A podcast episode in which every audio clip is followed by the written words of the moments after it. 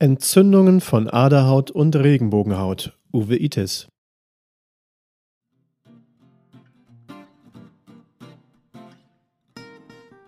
Herzlich willkommen zum Augenzentrum Schleswig-Holstein Podcast. Hier stellen wir Ihnen Gesundheitsthemen rund ums Auge und Informationen zur Prävention von Augenerkrankungen vor. Augengesundheit in Ihrer Nähe mit dem Augenzentrum Schleswig-Holstein. Es begrüßt Sie Dr. Gundolf Westphal. Schön, dass Sie wieder dabei sind.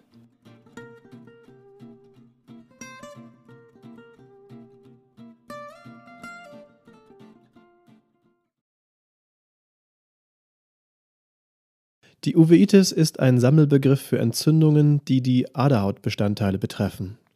Zu den betroffenen Geweben gehören die Regenbogenhaut, die Iris, der Strahlenkörper, auch Ziliarkörper genannt, und die eigentliche Aderhaut Choroidea, die unter der Netzhaut gelegen ist. Häufig reagieren auch benachbarte Strukturen mit, zum Beispiel der Glaskörper und die Netzhaut. In vielen Fällen bleibt die Ursache unklar. Häufige Ursache sind systemische Erkrankungen wie Rheuma, aber auch Infektionen und Verletzungen können eine Uveitis hervorrufen. Die Betroffenen bemerken meist eine Sehverschlechterung, Augenschmerzen unterschiedlicher Ausprägung Augenrötungen und eine Lichtscheue. Die Behandlung ist abhängig von der Ursache.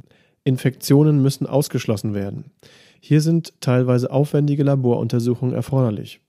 Gegebenenfalls ist auch eine Vorstellung in einer rheumatologischen Spezialsprechstunde nötig. Die Uveitis kann anatomisch in drei Bereiche eingeteilt werden. Uveitis anterior oder vordere Uveitis. Die häufigste Art der Uveitis ist die Iritis, eine Regenbogenhautentzündung. Sie wird auch als vordere Uveitis bezeichnet. Ist der Strahlenkörper, der sich an die Regenbogenhaut anschließt, mitbeteiligt, spricht man von einer Iridozyklitis. Da Augentropfen das vordere Augendrittel gut erreichen können, werden bei dieser Entzündung hauptsächlich Cortison-Augentropfen verwendet. Wenn Verklebungen der Regenbogenhaut mit Linse und Hornhaut drohen, muss zusätzlich die Pupille durch Augentropfen weitgestellt werden. Seltener ist die Anwendung von Cortison in Tablettenform erforderlich. Intermediäre Uveitis oder frei übersetzt eine Aderhautentzündung des mittleren Augensegments. Hier sind der Glaskörper und gegebenenfalls auch der flache Anteil des Strahlenkörpers die Pars plana betroffen. Auch hier gibt man Augentropfen, muss aber deutlich früher auch zu Tabletten greifen, denn die Augentropfen dringen nicht so gut in diesem Bereich vor. Von einer Uveitis posterior oder hinteren Aderhautentzündung spricht man, wenn es zu Entzündungsherden an der Netzhaut, der Aderhaut oder dem Sehnervenkopf kommt. Hier sind Augentropfen in der Regel erfolglos und die Therapie wird hauptsächlich durch Tabletten oder gar Infusionen durchgeführt. Die Panuveitis schließlich ist eine Entzündung der vorderen, mittleren und hinteren Augensegmente.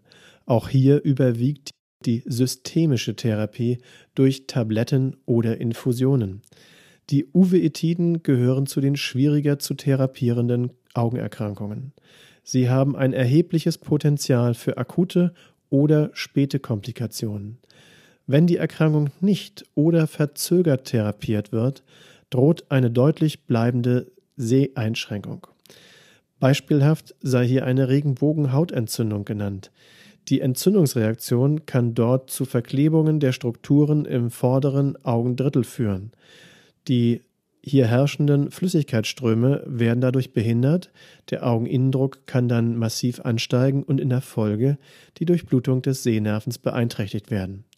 Anschließend kann dieser im Sinne eines Glaukomschadens verkümmern. Die Sehfunktion erfordert zudem eine klare Linse. Durch das Verkleben altert diese aber schneller. Die zwingend erforderlichen Cortison-Augentropfen können diesen Effekt verstärken. Ein grauer Star, Katarakt entsteht. Ein Glaukom kann auch Jahre später durch milde Verwachsungen im Abflussbereich des Kammerwassers entstehen.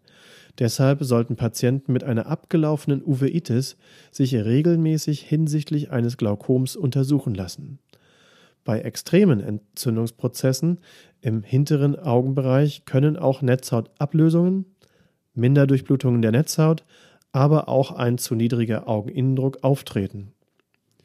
Die Minderdurchblutung kann selbst weitere Prozesse in Gang setzen, die zu Neubildungen von Gefäßen an der Netzhaut, dem Sehnerv oder der Regenbogenhaut führen können.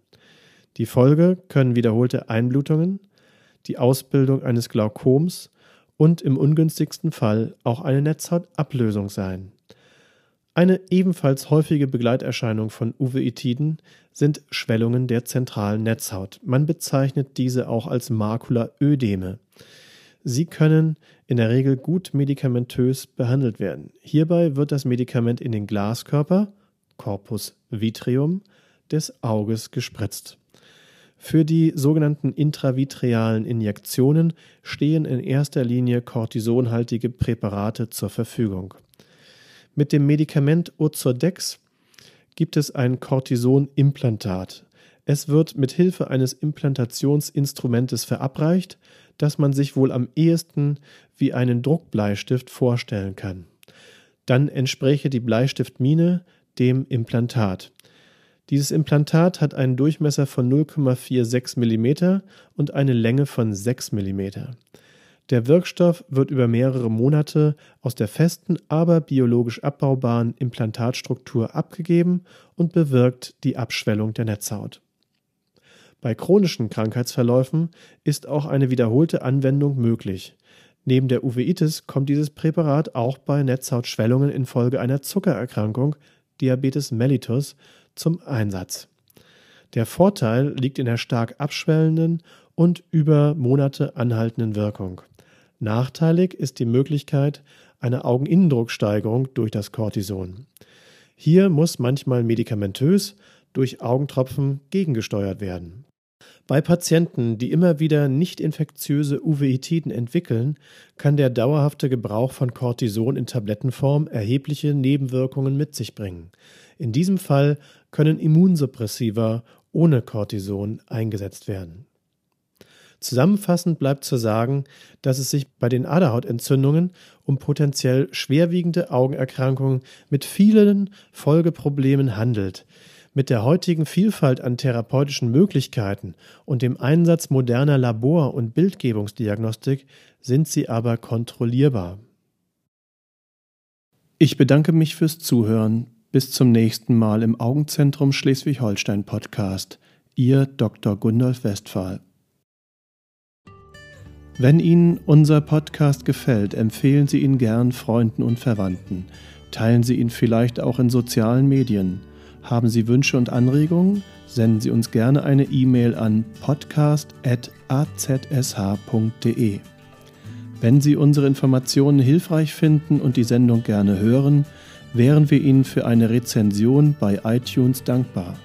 Dies hilft uns, mit dem Nischenthema Augenheilkunde sichtbar zu werden und auch anderen Interessierten wertvolle Informationen zur Augengesundheit vorzustellen.